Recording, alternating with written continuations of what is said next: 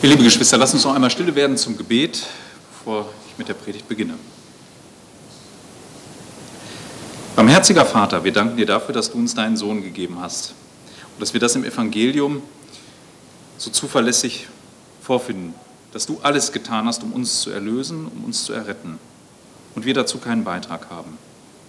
Wir danken dir dafür, dass das in deinem Wort durch deine Apostel uns gegeben ist. Wir bitten dich darum, dass du unsere Zuversicht darin stärkst, dass das die Wahrheit ist. Amen. Heute möchte ich mal, wir sind eine kleine Runde, ähm, heute möchte ich mal über einen anderen Text außerhalb aller Reihen predigen. Es ist ein Text ähm, aus dem Galaterbrief, aus dem ersten und aus dem zweiten Kapitel. Das ist ein längerer Abschnitt, ähm, was nicht heißt, dass die Predigt dadurch länger wird. Ähm, die Predigt ist heute überschrieben mit dem Titel Die Einzigartigkeit und Glaubwürdigkeit des Evangeliums in seiner anfänglichen Verkündigung durch die Apostel.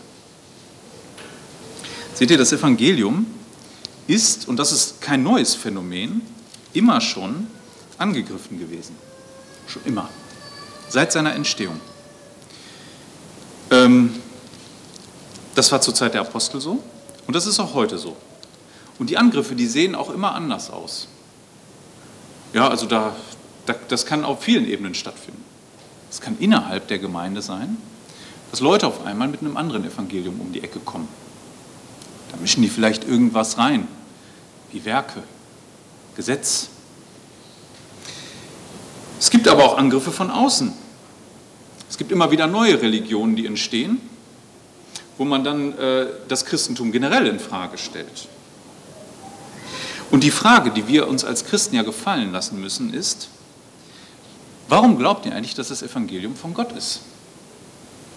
Warum ist das nicht wie alle anderen Religionen irgendwie auf einer Stufe anzusiedeln? Und alle Religionen führen irgendwie zu Gott. Und das Evangelium, das, was ihr da habt, ist irgendwie einer von vielen Wegen. Das ist eine Frage, die müssen wir uns gefallen lassen und die müssen wir auch beantworten können. Das ist eine Frage, ähm, die auch im Galaterbrief sicherlich beantwortet wird, obwohl die Grundfrage eine andere ist. Da ist die Grundfrage, warum ist das Evangelium, das Paulus verkündet hat, das einzig zuverlässige? Und nicht das, was seine Gegner, nämlich die, die in Galatien da ihr Unwesen trieben, indem sie das Gesetz mit reinbrachten, warum liegen die denn falsch? Es gibt auch noch andere Angriffe. Da gibt es ähm, die wildesten Theorien warum die Apostel sich geirrt haben. Und gerade der Galaterbrief ist ein schönes Fallbeispiel, um dem zu begegnen. Ich nenne mal ein Beispiel, was äh, Leute so im 19. Jahrhundert gebracht haben. Die haben gesagt, also, dass Jesus auferstanden ist und dass die elf Apostel, die noch übrig waren, Judas jetzt raus, das ist ein Hirngespinst gewesen. Da haben die kollektiv alle was, was gesehen und haben sich was eingebildet. Das ist so ein Vorwurf. Ne? Und dann sagen die, das ist im Grunde wie jede andere Religion, da bilden sich die Leute was ein und dann verbreiten die das. Paulus begegnet hier den Galatern auch auf einen Angriff. Und ich glaube, heute ist es, ähm, oder dieser Text ist eine gute Antwort auf die Frage, warum das Evangelium etwas Einzigartiges in dieser Welt ist. Ich fange mit der Grundbehauptung an, ähm, die Paulus aufstellt im ersten Kapitel in den Versen 11 und 12 und dann gehen wir in, schauen wir uns drei Dinge an, die zusammenhängen. Wir fangen an, 11 und 12. Da sagt Paulus, ich tue euch aber kund, Brüder, dass das von mir zuverlässig verkündigte Evangelium nicht nach Menschenart ist. Ich habe es ja auch nicht von einem Menschen empfangen, noch ist durch Unterricht erlernt, sondern ist durch eine Offenbarung Jesu Christi erhalten. Das ist die Grundaussage, auf die alles, was folgt, jetzt aufbaut. Paulus kommt hier mit der Behauptung gegen seine Gegner und sagt, das Evangelium ist nichts, wovon ich die Quelle bin. Ich bin der Bote. Jesus Christus ist die Quelle. Ich selbst überbringe nur eine Nachricht und das tue ich zuverlässig, sagt er. Die Heilsbotschaft, das Evangelium ist nämlich nichts, was sich Menschen ausgedacht haben, sondern was Gott Menschen gegeben hat, damit sie es weitertragen, seinen Aposteln. Das kann man ja schon in den Evangelien am Ende ziemlich leicht ähm, Da wird uns das ja auch schon ziemlich klar gemacht. Die Apostel rannten ja nicht wie wild durch die Gegend, nachdem Jesus gekreuzigt war, und suchten jetzt einen Auferstandenen. Ja? Wir lesen auch keine widersprüchlichen Berichte, wo dann auf einmal gesagt wird, und er wurde, da haben wir ihn da in der Stadt gesehen auf dem Markt und hier und da. Es waren sehr ausgewählte, intime Situationen und nicht so nach dem Motto, die haben da irgendeinen, irgendeinen gesehen, den sie gern gesehen hätten, in irgendeiner Menschenmasse. Solche Ereignisse lesen wir nicht. Das, was Paulus hier sagt, ist im Grunde diese Heilsbotschaft, die kommt direkt vom erhöhten Jesus Christus. Er ist die einzig wahre Quelle. Das hat Paulus auf der Straße zu Damaskus erfahren. Und wir kommen jetzt zum ersten Punkt, warum diese Aussage, das Evangelium, dass es wirklich von Gott ist, was viele andere auch in der Weltgeschichte schon behauptet haben und heute auch noch behaupten, dass ihre Botschaft von einem göttlichen Wesen wäre, warum das wahr ist. Und der erste Punkt ist, wir können an das Evangelium glauben, dass es zuverlässig ist, weil Paulus es unabhängig von den anderen Aposteln verkündigt. Wichtiger Punkt, Paulus verkündigt es unabhängig von den anderen Aposteln. Und da schauen wir uns jetzt zwei Teile an. Das sind die Verse 13 bis 17 ist Teil 1. Wie verhält sich Paulus vor der Begegnung mit Jesus Christus äh, auf der Straße zu Damaskus und wie kurz danach. Und der zweite Teil, da geht es dann darum, wie verhält er sich dann die erste Zeit, ein längerer Zeitraum danach. Erstens, Paulus Verhalten unmittelbar vor und nach, dem, ähm, nach der Begegnung mit Jesus. Das sind 13 bis, 4, bis 17 die Verse.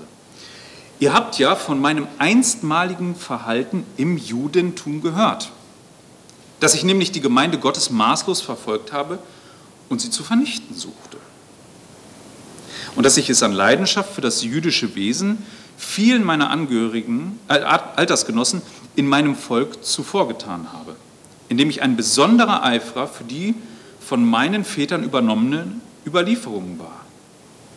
Als es aber dem, der mich von Mutterleibe an ausgesondert und durch seine Gnade berufen hat, wohlgefällig war, seinen Sohn in mir zu offenbaren, damit ich die Heilsbotschaft von ihm unter den Heiden verkündigte. Da habe ich mich sofort nicht an Menschen von Fleisch und Blut um Rat gewandt, bin auch nicht nach Jerusalem zu meinen Vorgängern im Apostelamt hinaufgegangen. Nein, ich begab mich nach Arabien und kehrte dann wieder nach Damaskus zurück. Paulus macht hier einen kurzen Schwenk zu seinem Leben vorher. Und das, was wir wissen, ist, dass er ein Verfolger der Gemeinde war. Ich weiß nicht, was ihr für ein Bild habt von Pharisäern. Oft wird das vielleicht so skizziert, also so hatte ich äh, früher ein Bild von denen, dass das besonders mürrische Zeitgenossen waren, die einen unglaublichen Leidensdruck durch das Gesetz hatten. Mensch, was haben die gelitten? Völlig unzufrieden mit sich und allem. Vielleicht ständig dieses Gesicht aufgesetzt, liefen rum und haben nur gedacht, ach, ist das eine Last, dieses Gesetz? Ist das eine Last? wie schwer wir es doch haben.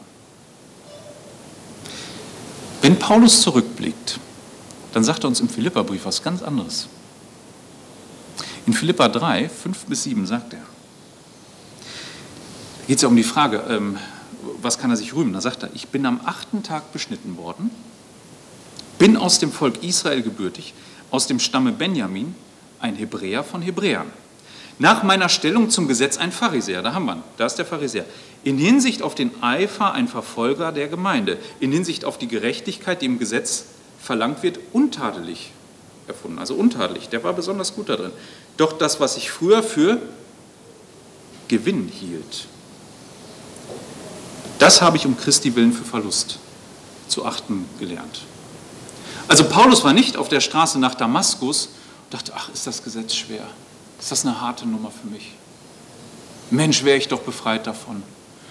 Und dann kam Jesus und hat ihn befreit. So war das nicht. Das war sein Leben.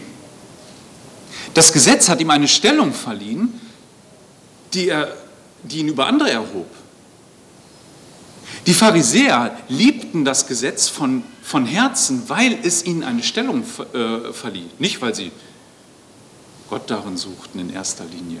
Das taten die, sie waren Heuchler, ne? sie taten natürlich besonders fromm. Aber in erster Linie verschafft es ihnen eine Stellung und ein Ansehen, was sie über andere erhob. Das war Gewinn. Das war eine besondere Position. Und innerhalb dieser Gruppe ist Paulus noch mal drüber. Da ist er da ganz oben. Und jetzt ist dieser Mann auf der Straße nach Damaskus und denkt, ich bin toll. Ich bin richtig gut. Und die anderen wissen das. Die wussten das. Das Gesetz war für Paulus alles andere als etwas, was er am liebsten in den Wind geschossen hätte. Innerhalb dieses Systems kannte er sich sehr, sehr gut aus und kannte und wusste, wie man darin lebt.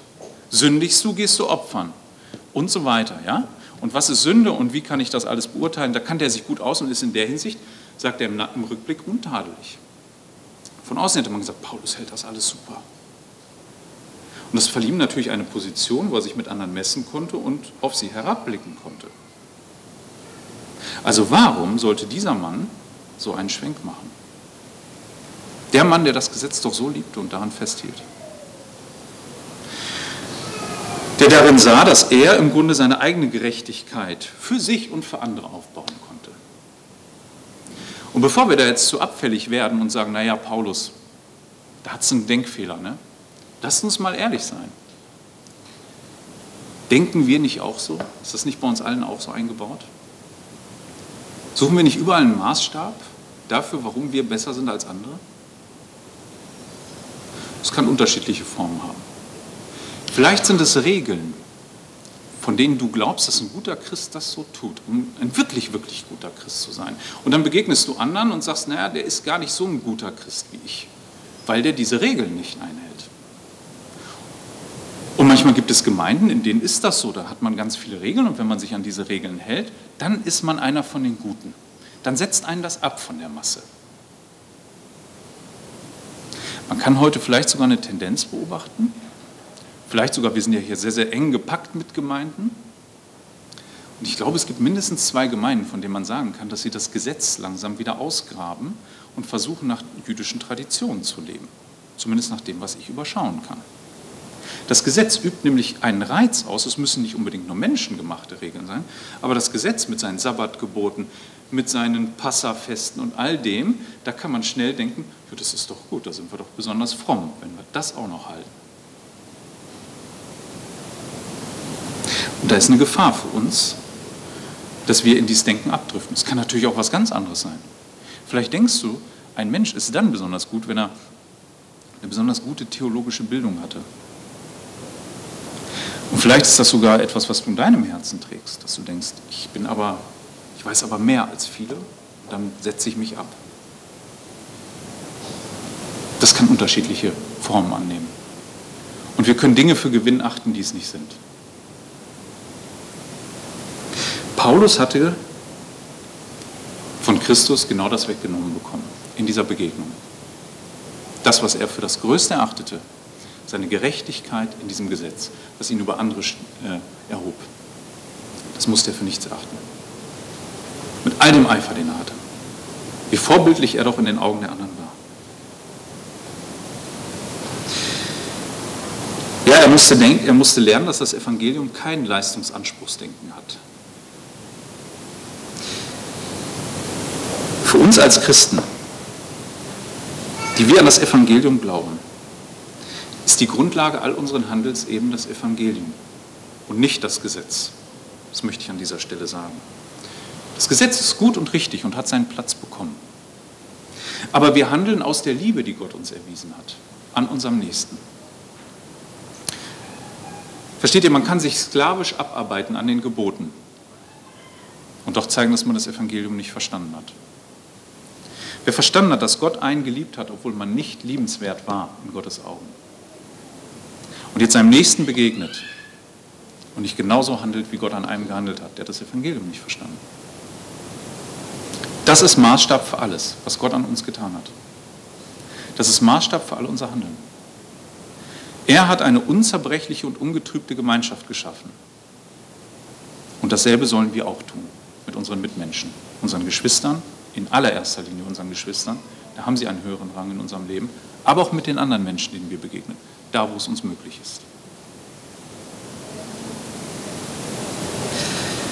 Ja, für Paulus war das ein tiefer Bruch, die Begegnung ähm, auf dem Weg nach Damaskus. Es war eine Demütigung unter Gottes gnädige Herrschaft, raus aus der Selbstverwirklichung, hinein in die ganze Abhängigkeit zum Auferstandenen.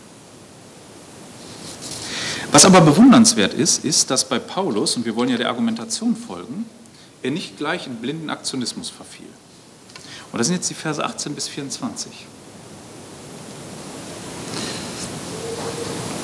Da steht, darauf, drei Jahre später ging ich nach Jerusalem hinauf, um Kephas, kurze Randnotiz, Kephas ist der aramäische Name von Petrus. Er wird in diesem Text hin und wieder springen, bedeutet nichts anderes als Fels, ne? aramäisch.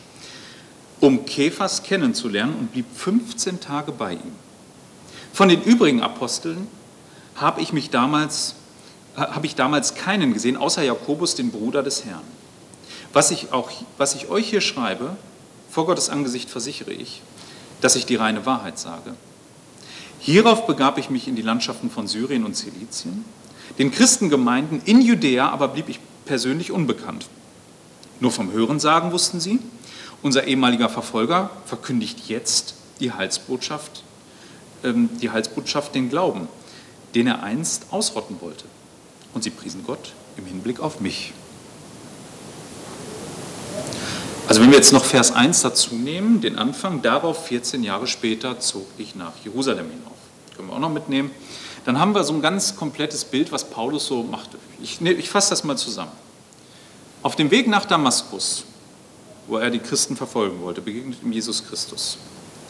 Drei Jahre verbringt er in Arabien. Dort bereitet er sich in irgendeiner Art und Weise vor. das lässt er im Nebel, ja, wir wissen nicht genau. Er geht dann 15 Tage nach Jerusalem, dort begegnet er Petrus und Jakobus, um dann 14 Jahre lang durch Syrien und Zilizien zu ziehen. Und dann geht er wieder nach Jerusalem, nach 14 Jahren. Ja, warum erzählt er das? Ist das jetzt eine schöne Geschichtsstunde hier von Paulus? Dann kann man jetzt schön einen Zeitstrahl hinlegen und sagen, 17 Jahre, was hat er denn gemacht? Das ist eine lange Zeit. Ne? Ihm geht es doch darum, in Vers 20, da legt er einen Finger drauf und sagt, was ich euch hier schreibe, vor Gottes Angesicht, versichere ich, dass ich die reine Wahrheit sage. Was sollte denn daran jetzt schwierig zu verstehen sein, dass er das nochmal betont? Nun, sein Punkt ist der, dass er den Leuten deutlich machen will, was er am Anfang gesagt hat. Ganz am Anfang, ähm, in Vers 12, da hat er doch gesagt, er hat es eben nicht von Menschen empfangen. Paulus zeigt, ich war unabhängig. 17 Jahre, 15 Tage könnt ihr rausnehmen. Da habe ich den Petrus und Jakobus begegnet, sonst niemanden. Aber ich bin nicht hingegangen und habe jetzt bei denen gelernt, um dann loszuziehen mit etwas, was ich von denen gelernt habe. Stattdessen war ich 17 Jahre unterwegs und hatte nur kurze Begegnungen mit denen. Aber die waren nicht so tief, dass ich das alles, alles von denen lernen konnte, was sie lehrten. Ich habe es von Jesus Christus. 17 Jahre. 17 Jahre zog er so rum. Paulus blieb isoliert und unabhängig. Das ist ein Punkt hier.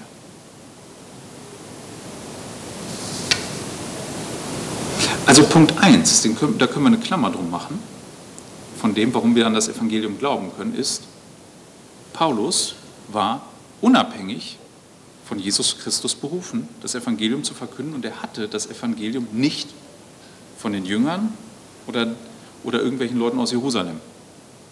Er hat es so verkündet.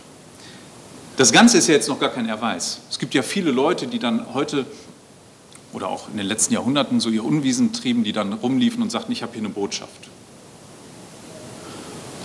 Und dann sagt man, ja, entweder glaube ich dem oder nicht, je nachdem, wie sympathisch der einem vielleicht ist oder wie glaubhaft. Bei Paulus kommt er jetzt zu dem Punkt und sagt, ich war unabhängig, aber Jetzt kommt der Punkt, und das ist Punkt 2. Ich hatte, als es darauf ankam, die Anerkennung der anderen Apostel, dass meine Botschaft wahr ist. Das ist jetzt Kapitel 2, die Verse 1 bis 10. Auch da machen wir wieder zwei Teile. Das erste ist, er trifft die Apostel in Jerusalem. Oder er muss nach Jerusalem. 1 bis 5. Darauf 14 Jahre später zog ich wieder nach Jerusalem hinauf, diesmal mit Barnabas und nahm auch Titus mit. Also ein relativ überschaubares Gefolge, können wir sagen. Ich unternahm aber diese Reise aufgrund einer göttlichen Offenbarung und legte ihnen, insbesondere den Angesehenen, das Evangelium dar, das ich unter den Heiden verkündigte, um feststellen zu lassen, ob meine Arbeit vergeblich wäre oder gewesen wäre. Doch nicht einmal mein Begleiter Titus, der doch ein Heidenchrist aus den Griechen war, wurde zur Beschneidung genötigt. Was aber die eingedrungenen falschen Brüder betrifft, die sich eingeschlichen hatten, um unsere Freiheit, die wir in Christus Jesus haben, zu belauern und uns ganz in die Knechtschaft des Gesetzes zu bringen, vor ihnen sind wir auch nicht ein, für eine Stunde in Unterwürfigkeit zurückgewichen, damit das Evangelium in seiner Wahrheit bei euch bestehen bliebe. Petrus verkündet also losgelöst 17 Jahre lang das Evangelium, losgelöst von den Aposteln. 15 Tage gibt es eine Überschneidung, nach drei Jahren erst. Nur mit Petrus und Jakobus, die anderen Apostel hat er noch nicht getroffen. Und er verkündet ein Evangelium. Und wer die lange Version dieses Evangeliums hören will, der muss den Römerbrief einmal lesen. Eine kurze Form gibt er den Korinthern, was er inhaltlich verkündet. Das ist 1. Korinther 15, 1 bis 5. Da, da gibt er einen kurzen Überblick über das, was er dort so erzählt hat. Es leitet er so ein. Ich tue euch aber kund, Brüder, das Evangelium, das ich euch verkündigt habe, das ihr auch angenommen habt, in dem ihr auch steht, durch das ihr auch errettet werdet, wenn ihr an dem Wort festhaltet, das ich euch verkündigt habe. Es sei denn, dass ihr vergeblich geglaubt habt. Denn ich habe euch zuerst überliefert, und jetzt kommt's, was ich auch empfangen habe. Dass Christus für unsere Sünden gestorben ist nach den Schriften, dass er begraben wurde und dass er auferweckt worden ist am dritten Tag nach den Schriften und dass er Käfers erschienen ist, dann den Zwölfen und so weiter. Das geht dann noch weiter. Ihr könnt auch den Finger da drinnen lassen. Wir kommen wahrscheinlich noch mal zu dieser Stelle kurz zurück. Also mit anderen Worten, hier ist ein kurzer Abriss von dem, was Jesus getan hat wie er gestorben, auferstanden ist. Ähm, das ist so der Kurzabriss. Kurzer Form. Also er bezieht sich auf echte historische Fakten. Jesus ist ihm ja begegnet. Und interessant ist an dieser Stelle, das sei nur gesagt, ähm, interessant ist, kein Gesetz im Korintherbrief. Also das Gesetz spielt nur die Rolle unter dem unter der Klammer die Schriften, damit sind auch die Propheten gemeint. Eigentlich nur die Klammer, das waren Zeugen. Damit verweiste das Gesetz auf den Platz, du bist ein Zeuge. Durch das Gesetz verstehen wir, was Jesus eigentlich für uns getan hat. So, das ist im Grunde das, was er hier macht. Und dass er das Gesetz nicht als Heilsweg verkündet hat, also in dem Sinne, dass er sagt, das müssen wir jetzt halten als Christen, das nennt er als Beispiel, nennt er Titus. Titus war die ganze Zeit dabei, war ein Heidenchrist, und hat er nicht beschneiden lassen. Im Gegensatz zu den Leuten, die da in Galatien lehrten. Das Ganze führt natürlich zu einem Konflikt. Also ihr könnt euch vorstellen, ich habe euch eben geschildert, wie Paulus so war. Das Gesetz hat er geliebt vorher. Jetzt begegnet er Leuten, bei denen war das nicht anders. Die waren im Judentum angesehene Leute. Und irgendwie so das Gesetz so ganz loslassen, was einem so Gewinn war und was einem einen Status verliehen hat, das ist nicht leicht. Und dann kam es natürlich zum Konflikt. Paulus muss daraufhin oder stellt sich daraufhin ähm, in, in ähm, Jerusalem den anderen Aposteln. Und jetzt ist die Frage im Vorfeld, ja, wie kann man eigentlich Wahrheit prüfen? Wahrheit, die jemand lehrt. Also ich rede jetzt nicht davon, dass wir äh, irgendwie ein Experiment machen. Woher wissen wir jetzt, dass das Evangelium wirklich wahr ist? Gott wählt hier einen Weg, indem er sagte, ich habe eine andere Gruppe die das gleiche Evangelium verkündet. Das heißt, Paulus verkündet es und jetzt führt er ihn zusammen mit der anderen Gruppe, den Aposteln, und jetzt wird sich zeigen, ist es wirklich von Gott? Oder hat sich das die eine Gruppe ausgedacht und, und Paulus und das passt gar nicht zusammen? Oder da gibt es innere Widersprüche? Oder das kommt zum Konflikt? Im Alten Testament hat Gott sein Wort anders anders bestätigt. Ursprünglich gab er Mose einmal die Grundlage. Mose hat er durch Zeichen und Wunder, hat er ihn beglaubigt. An diesem Wort mussten sich alle weiteren Generationen immer wieder ausrichten. Und wenn jetzt jemand kam und etwas voraussagte oder etwas, was im Widerspruch stand, und das, was vorausgesagt wurde, traf nicht ein, oder das, was im Widerspruch stand, riss die Gemeinde weg zum Götzendienst, sollte sie dahin bringen, dann war der des Todes. Gott hat das ähnlich gemacht. Das Evangelium aus dem Alten Testament, da ist er genauso geblieben, hat er seiner Gemeinde gegeben. Sie hatten das Alte Testament und sie konnten das Evangelium im Alten Testament finden und ableiten. Aber was er auch noch tat, ist, an zwei Stellen, Paulus und die Apostel. Und innerhalb der Apostel gab es auch nochmal einen Unterschied, werden wir gleich sehen. Das heißt, das Evangelium findet an zwei Stellen statt und die Frage ist, wie passt es zusammen? Wird es zusammenpassen oder wird es zum Konflikt kommen? Das ist genau das, was Gott tat. Und das ist einmalig in der Geschichte. Wir kommen zu den Versen 6 bis 10, das ist dann der zweite Teil. Jetzt ist er ja in Jerusalem und da lesen wir Folgendes. Von Seiten der Angesehenen aber, die als Häupter galten, übrigens ist es mir gleichgültig, von welcher Art ihr Ansehen damals war. Gott nimmt ja auf das äußere Ansehen eines Menschen keine Rücksicht. Wir also haben diese Angesehenen keine, weiteren, keine weitere Verpflichtung aufgelegt. Nein, im Gegenteil, weil sie sahen, dass ich mit dem Evangelium für die Unbeschnittenen, also damit meint er die Heiden, betraut bin, ebenso wie Petrus mit dem Evangelium für die Beschnittenen, denn Gott der sich in Petrus für den Aposteldienst an den Juden mit seiner Kraft wirksam erwiesen hat, ist mit seiner Kraft auch in mir für die Heiden wirksam gewesen. Und weil sie die Gnade Gottes erkannten, die mir zuteil geworden ist, haben Jakobus, Kephas und Johannes, die als Säulen der Gemeinde gelten, mir und Barnabas den Handschlag zum Gemeinschaftsbunde gegeben, mit der Bestimmung, wir sollen für die Heiden, sie aber für die Juden wirken. Nur der Armen in Jerusalem sollen wir gedenken, was ich mir immer, was ich mir eben deshalb auch fleißig ähm, getan habe. Die Gefahr, die hier besteht, ist ja, wenn zwei einflussreiche Gruppen aufeinandertreffen, die ihre Jünger haben, die kommen jetzt zusammen, das allererste Mal, könnt ihr euch vorstellen, das Riesenkonfliktpotenzial. Wir Menschen erzeugen doch überall, wo wir sind, Spaltung, oder? Findet ihr einen Menschen, der mit euch komplett übereinstimmt in wichtigen Fragen? Vielleicht in den ganz wichtigen. Tauchen wir weiter in die Details ab. Kann schon auseinandergehen. Bei Unwichtigen sind wir besonders gut darin, uns zu spalten. Egal, wo wir Menschen aufeinandertreffen, früher oder später kann es knallen. Früher oder später. Gerade dann, wenn es um Einfluss und Macht geht, da knallt es doch immer. Finden wir zwei Herrscher auf der Welt, die zusammenkommen und völlig eins sind mit ihrem Gefolge? Doch wohl kaum. Gerade dann, wenn wir hier so unterschiedliche Charaktere haben. Und wir reden hier von mindestens zwei Gruppen, ich sage mindestens. Das eine sind die Jünger. Diese Männer sind eigentlich völlig ungeeignet dafür, die Gründer oder das Fundament einer großen Religion zu sein. Warum sage ich das? Sie sind zwar drei Jahre lang mit Jesus rumgezogen, aber es war offensichtlich, dass sie völlig ungebildet waren.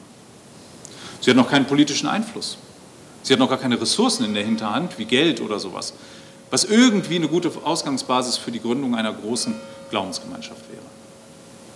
Das wissen auch alle großen Glaubensführer, dass du als allererstes Macht und Geld brauchst, um deinen Wirkungskreis zu ergrößern vergrößern. Hatten sie nicht. Oder zumindest gebildet sein muss, damit du Leuten was voraus hast. Hatten sie auch nicht. Im Gegenteil, als sie vor dem Hohen Rat standen in Apostelgeschichte 4, dann stellt der Hohe Rat ziemlich schnell fest, dass es Ungebildete sind. Das war offensichtlich. Apostelgeschichte 4,13 heißt es, als sie nun die freudige Zuversicht des Petrus und Johannes sahen und in Erfahrung gebracht hatten, dass es Menschen ohne Schulung und ohne gelehrte Bildung waren, verwunderten sie sich, sie erkannten auch wohl, dass sie Begleiter Jesu gewesen waren. Ungebildet, ungeschult. Ja, hier trifft, das würden wir heute sagen, Wissenschaft auf Offenbarung. Ne? Die Top-Wissenschaftler im Synedrium, die Top-Theologen, alles wussten, hoch und runter studiert, jeden Bildungsgrad durchlaufen haben. Die Creme de la Creme ihrer Wissenschaft. trifft auf Offenbarung. Und Offenbarung siegt. Es war Gamaliel damals schon deutlich, das ist der Lehrer von Paulus gewesen. Er hat damals schon gesagt, wenn das nicht aus Gott ist, dann wird es eh zugrunde gehen. Das war ihm damals schon klar. Offenbarung hat Wissenschaft hier geschlagen, theologische Wissenschaft. Das ist die eine Gruppe. Aber innerhalb dieser Gruppe, die ist gar nicht so gleich. Es taucht hier immer wieder ein Name auf, Jakobus. Jakobus war kein Jünger. Also es gab einen Jünger Jakobus, das war der Bruder von Johannes, aber er spricht hier immer von dem Bruder des Herrn oder Halbbruder. Das war Sohn von Maria und Josef. Und alles, was wir in den Evangelien so über ihn lesen, ist eigentlich, dass er wahrscheinlich relativ kritisch dem Ganzen gegenüberstand. Jesus hatte ja immer wieder verwehrt, seiner Mutter und seinen Brüdern eine Sonderstellung zu geben. Also wenn Jesus irgendwo war und es besonders voll war und man sagte, da sind die, dann hätten die jetzt erwartet, naja, dann winkt er die mal nach vorne, hier seine Familie, ab in die erste Reihe. Hat er nicht gemacht. Das war für die sicherlich ein Schlag. Interessant ist, und deswegen sagte ich, lass den Finger ruhig bei Korinther, ist aber, dass Jesus ausgerechnet diesem Halbbruder auch nochmal gesondert begegnet. Das ist dann in 1. Korinther 15, Vers 7. Danach erschien er Jakobus, dann den Aposteln allen. Am letzten aber von allen gleichsam der unzeitigen Geburt erschien er auch mir. Jesus ist nochmal speziell seinem Bruder erschienen, seinem Halbbruder. Ganz speziell. Darüber wissen wir jetzt nicht so die Details. Aber zumindest zeigt es, dass es innerhalb dieser Gruppe schon jemanden gab, der gar nicht richtig drei Jahre im engsten Jüngerkreis rumgereist ist und die gleichen Lehren erfahren hat. Und trotzdem passte das schon in Jerusalem. Das passte, er ist sogar zu einer Säule geworden. Die anderen Jünger haben gesehen, der passt zu uns. Der hat dasselbe Evangelium. So, und jetzt kommt's. Das ist ja schon so eine Gruppe, so eine Mischgruppe. Und jetzt kommt der Paulus dazu. Und der Paulus ist auch in gewisser Weise ungeeignet. Der ist ungeeignet, eine Religionsgemeinschaft zu gründen, weil er ist gebildet und hat ein hohes Ansehen. Das Problem ist, er ist gebildet und hat ein hohes Ansehen. Und das passt eigentlich nicht zu diesem Evangelium. Weil das Evangelium fordert, dass wir das für Dreck achten. Dass, das, dass wir uns nicht hinstellen und sagen, ich bin aber gebildet und habe ein hohes Ansehen. Jetzt reden wir mal über Inhalte. Sondern das alles muss der zurückstecken. Musst du sagen, das alles spielt keine Rolle. Ich ordne das dem Ganzen unter, dem Evangelium. Und weil das so ist, kommt diese, ist diese Gruppe eigentlich zum Scheitern rein menschlich gesprochen verurteilt. Und wir wissen, was Jesus gesagt hat. Ähm, wir wissen, dass eigentlich kein Reich oder ein Reich, das mit sich selbst entzweit ist, wird verwüstet werden, hat er mal gesagt. Und jetzt ist die Frage, was passiert, wenn die aufeinandertreffen. Und das, was er sagt, ist, sie stellen fest, wir haben das gleiche Evangelium, wir haben unterschiedliche Aufgaben. Ihr geht zu den Heiden und wir zu den Juden. Wunderbar. Es ist ein Wunder, dass das so ist. Es ist ein Wunder, dass das hier so zusammenkommt. Und es ist ein, der beste Beleg dafür, dass es hier um etwas Höheres geht, als dass Menschen sich selber eine Religion zusammenzimmern. Ich bin gespannt, ich habe geguckt, ich finde es nicht, dass eine Religion das hat. Ihr könnt mir gerne im Nachgang sagen, wenn ihr irgendwo wisst, das hat es schon mal in der Geschichte gegeben. Ich habe nichts gefunden. Wo zwei Gruppen zusammenkommen und feststellen, wir haben denselben Glauben. Wir stimmen überein. Wir müssen uns auch nicht über ein Strichlein hier streiten. Wir müssen das nicht ausfechten. Hier hat Gott gewirkt. Deshalb kann Paulus das sagen. Er hat es von Christus, weil sie es von Christus haben. Und auch Jakobus es von Christus hatte. Das passte zusammen.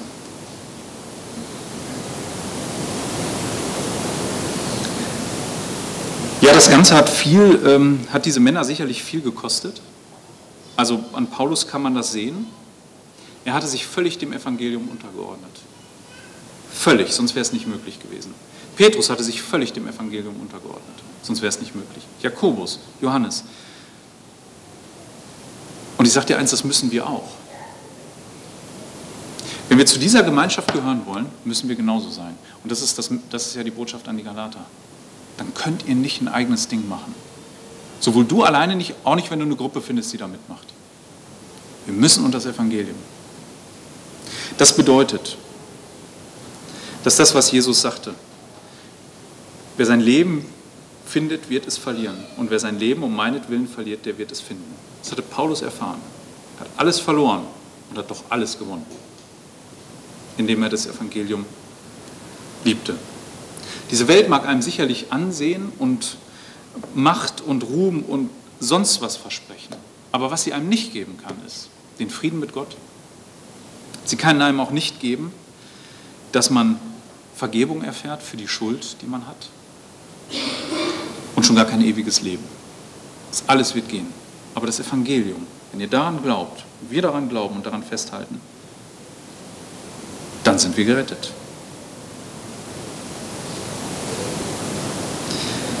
Das Ganze könnte aber auch, und das weiß Paulus, deshalb ist der Text hier noch nicht zu Ende, könnte aber auch nach einem ganz, ganz faulen Burgfrieden riechen.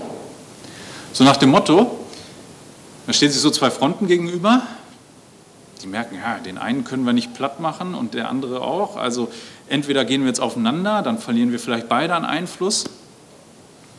Also machen wir so, du gehst nach links, ich gehe nach rechts. Könnte man jetzt unterstellen, du gehst zu den Heiden, ich gehe zu den, ich gehe zu den Juden. Und dann nehmen wir unser Gefolge mit und dann sehen wir mal weiter. Könnte man unterstellen. Aber der Text geht weiter.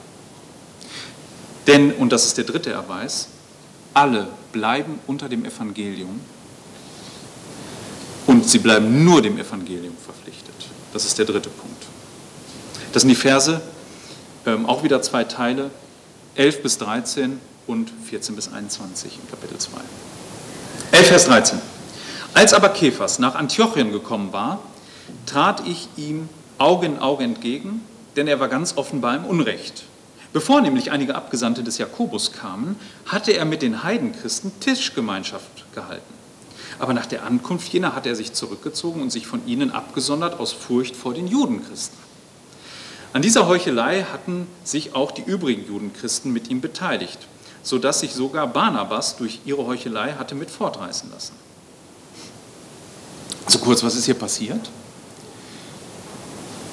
Evangelium war ja ohne Gesetz bei Paulus und bei Petrus und denen, als sie zusammenkamen. Das war ja der Konsens. Jetzt passiert aber eins. Der Petrus fällt in ein altes Muster. Deswegen sagte ich, es waren innerhalb der Petrusgruppe waren es eigentlich zwei, die Jakobusgruppe, gesondert. Da sind jetzt er, er, ist, im, er ist ja quasi dann, dann äh, unter Heiden. Und für einen Juden war es ja nicht gut, unter Heiden zu essen. Es gab ja unreine Speisen aus jüdischer Sicht. Damit hätte man sich ja religiös kontaminieren können. Ne? Man wäre dreckig gewesen, unrein. Und Petrus verfällt wieder in das alte Muster. Er wollte ja besonders, er, er ist ein Mensch, ne? man will gut dastehen. Was passiert? Er hat normale Tischgemeinschaften, das bedeutete auch Abendmahl etc., das bedeutete das auch. Er hat die normal mit den Heiden. Aber als es dann darauf ankam, dass jetzt eine Delegation von Jakobus kam, da hat er, so, hat er sich abgesondert und gesagt, ja, nee, ich habe keine Gemeinschaft mit denen. So. Er hat sich abgesondert. So als wäre das ein Problem, so hat er getan. Ist aber kein Problem. Darauf waren sich ja sich alle geeinigt. Das Evangelium stimmte bei allen überein. Selbe Evangelium.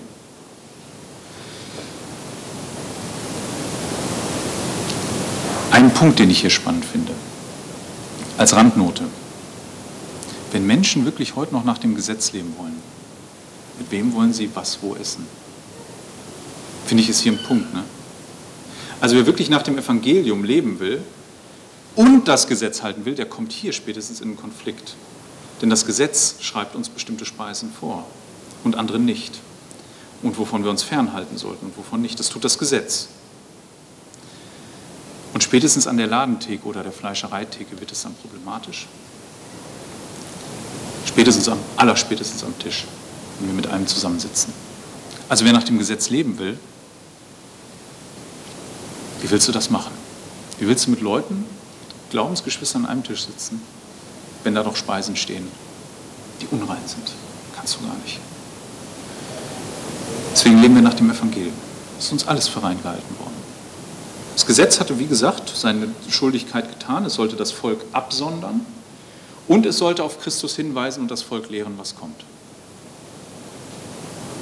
Und das ist gut. Und es sollte uns natürlich auch, das erwähnt Paulus, von unserer Schuld überführen. Keine Frage. Ja, was passiert jetzt? Jetzt kommt es zum Konflikt. Und die Frage ist, werden jetzt Machtspielchen gespielt? Wird der eine dem anderen den Krieg erklären? Wir lesen etwas ganz anderes, 14 bis 21. Als ich jedoch sah, dass sie nicht den rechten Weg in Übereinstimmung mit der Wahrheit des Evangeliums wandelten, sagte ich zu Kephas offen im Beisein aller. Wenn du, der du doch ein Jude bist, nach heidnischer und nicht nach jüdischer Weise lebst, wie kannst du da die Heiden zwingen wollen, die jüdischen Bräuche zu beachten? Wohl sind wir von Natur Juden und nicht Sünder heidnischer Herkunft. Weil wir aber wissen, dass der Mensch nicht aufgrund von Gesetzeswerken gerechtfertigt wird, sondern nur durch den Glauben an Christus Jesus, haben auch wir den Glauben an Christus Jesus angenommen. Und aufgrund des Glaubens an Christus und nicht aufgrund von Gesetzeswerken gerechtfertigt zu werden. Denn aufgrund von Gesetzeswerken wird kein Fleisch gerechtfertigt werden. Wenn wir nun aber bei unserem Sterben streben, in Christus gerechtfertigt zu werden, gerade als Sünder erfunden worden wären, da stünde ja Christus im Dienst der Sünde. Das kann nicht sein. Allerdings, wenn ich das, was ich niedergerissen habe, später wieder aufbaue, so stelle ich mich damit selbst als Übertreter hin. Ich meinerseits dagegen bin durch das Gesetz für das Gesetz gestorben, um fortan für Gott zu leben. Ich bin mit Christus gekreuzigt. So lebe also nicht mehr ich selbst, sondern Christus lebt in mir. Was ich jetzt aber noch im Fleisch lebe, das lebe ich im Glauben an den Sohn Gottes, der mich geliebt und sich selbst für mich dahingegeben hat.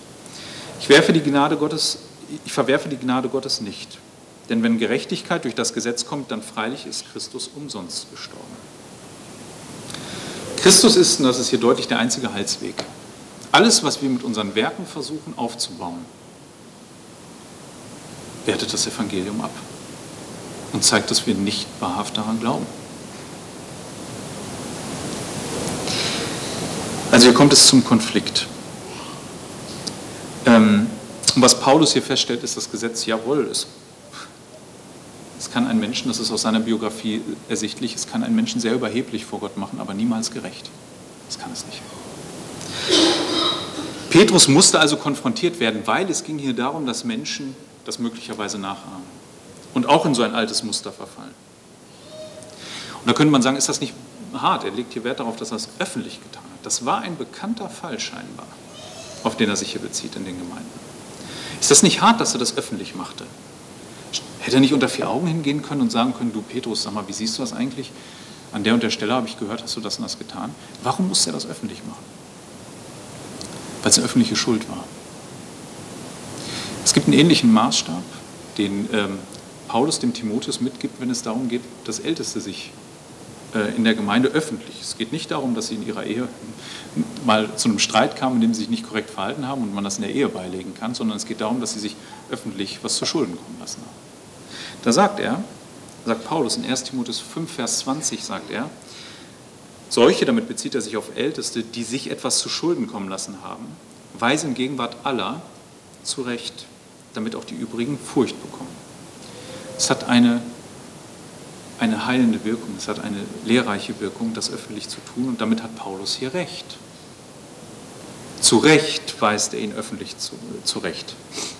Es ist schließlich kein Kavaliersdelikt. Petrus hat direkt gegen das Evangelium verstoßen. Ge direkt.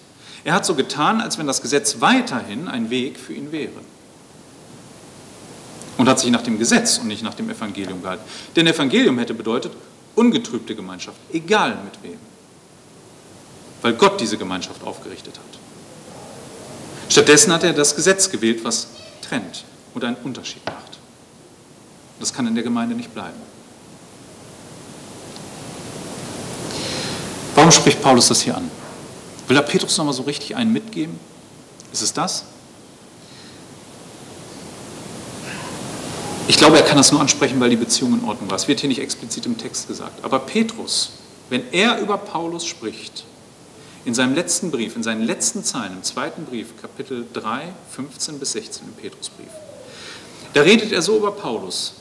Hört mal hin. Und er achte die Langmut unseres Herrn für Errettung. wie ja auch unser geliebter Bruder Paulus nach der ihm verliehenen Weisheit euch geschrieben hat. Ebenso ist es ja in allen seinen Briefen der Fall. Allen seinen Briefen. Galaterbrief war bereits geschrieben.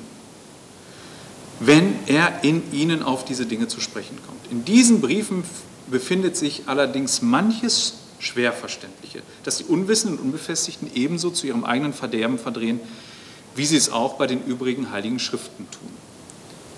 Also wäre ein guter Zeitpunkt gewesen zu sagen, auch übrigens, das aus dem Galaterbrief, das kann ich so nicht stehen lassen, da muss ich ihm noch mal eine gegengeben. Das war bereinigt. Davon können wir ausgehen. Paulus macht das nicht, um Petrus eine reinzuwirken, sondern um zu zeigen, auch wir standen immer unter dem Evangelium.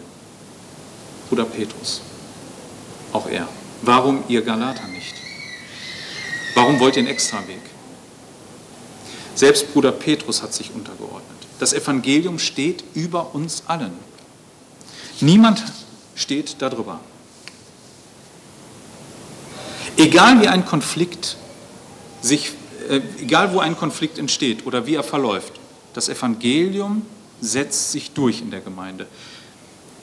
Die Botschaft wird nicht an das Verhalten angepasst. Und wisst ihr, das ist doch eines der ersten Zeugnisse, und das ist ja oft so ein Vorwurf, die haben sich da irgendwas ausgedacht und so weiter. Die haben sich eben nicht irgendwas ausgedacht, weil sonst hätten sie es so gebogen, dass es zu ihrem Verhalten passt.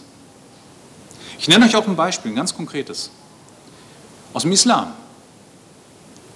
Mohammed.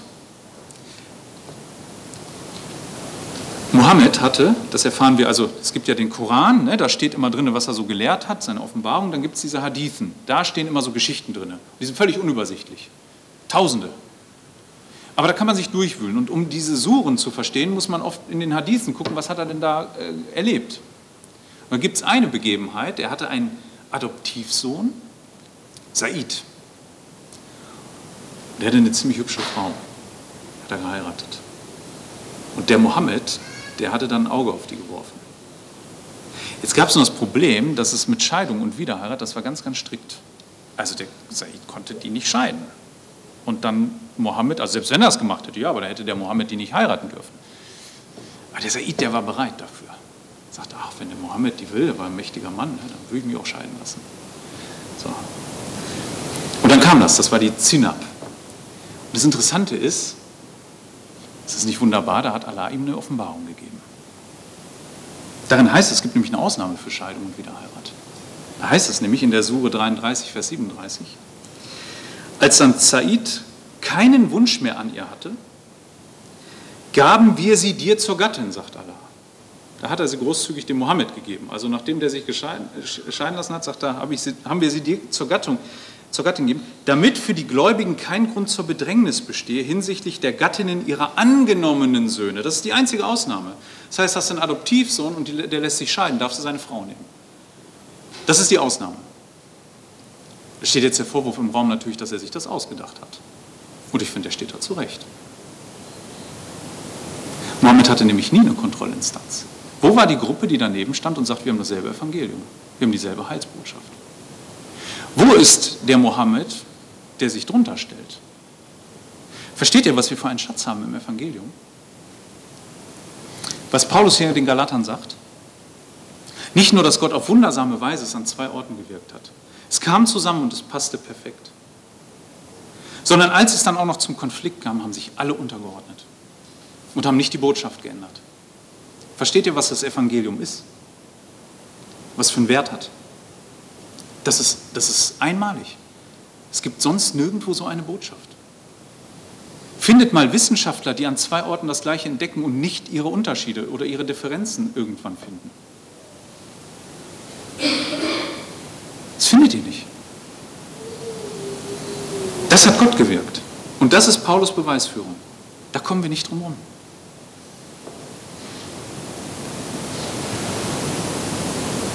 Ja, das Evangelium, ich komme zum Schluss, ist authentisch. Es ist authentisch, weil sich alle untergeordnet haben. Es war die einzig bestimmte Botschaft. Egal wer sich wie verhalten hat, alle ordneten sich unter. Ungeeignete Personen standen am Anfang dieser Bewegung, kann man sagen. Unterschiedlicher hätten sie nicht sein können und auf ihre Art und Weise völlig ungeeignet. Aber als sie zusammenkamen, stellten sie fest, es ist dieselbe Botschaft. Und auch als es zum Konflikt kam, stellten sie fest, wir müssen uns hier unterordnen. Das ist der Punkt, den er macht. Versteht ihr jetzt, warum Paulus vorher sich so selbstbewusst hinstellen kann und sagen kann, er hat die ganze Rückendeckung von Gott? Warum er in Galater 1, Vers 8 sagen kann, aber wenn wir selbst oder ein Engel aus dem Himmel, also selbst wenn wir es mal ändern, oder ein Engel aus dem Himmel euch ein anderes Evangelium verkündigt als das, welches wir euch verkündigt haben, Fluch über ihn. Versteht ihr das nicht? Das kann gar nicht sein. Selbst wenn er irgendwann einen Sinneswandel gehabt hätte, dann wäre es nicht mehr das Evangelium. Ich wünsche uns allen, dass wir nie unter diesen Fluch kommen. Im Gegenteil, dass wir unsere Freude daran haben, was Gott in seinem Evangelium uns verkündet, nämlich die Erlösung durch seinen Sohn von all unserer Schuld. Dass wir daran festhalten und nicht unsere eigene Gerechtigkeit daneben aufbauen und auch keine andere suchen, egal wie fromm es klingen mag. Und auch nicht versuchen, uns über den Nächsten zu erheben, sondern in Demut einer den anderen höher achte als sich selbst. In diesem Sinne ähm, möchte ich die Predigt schließen. Amen.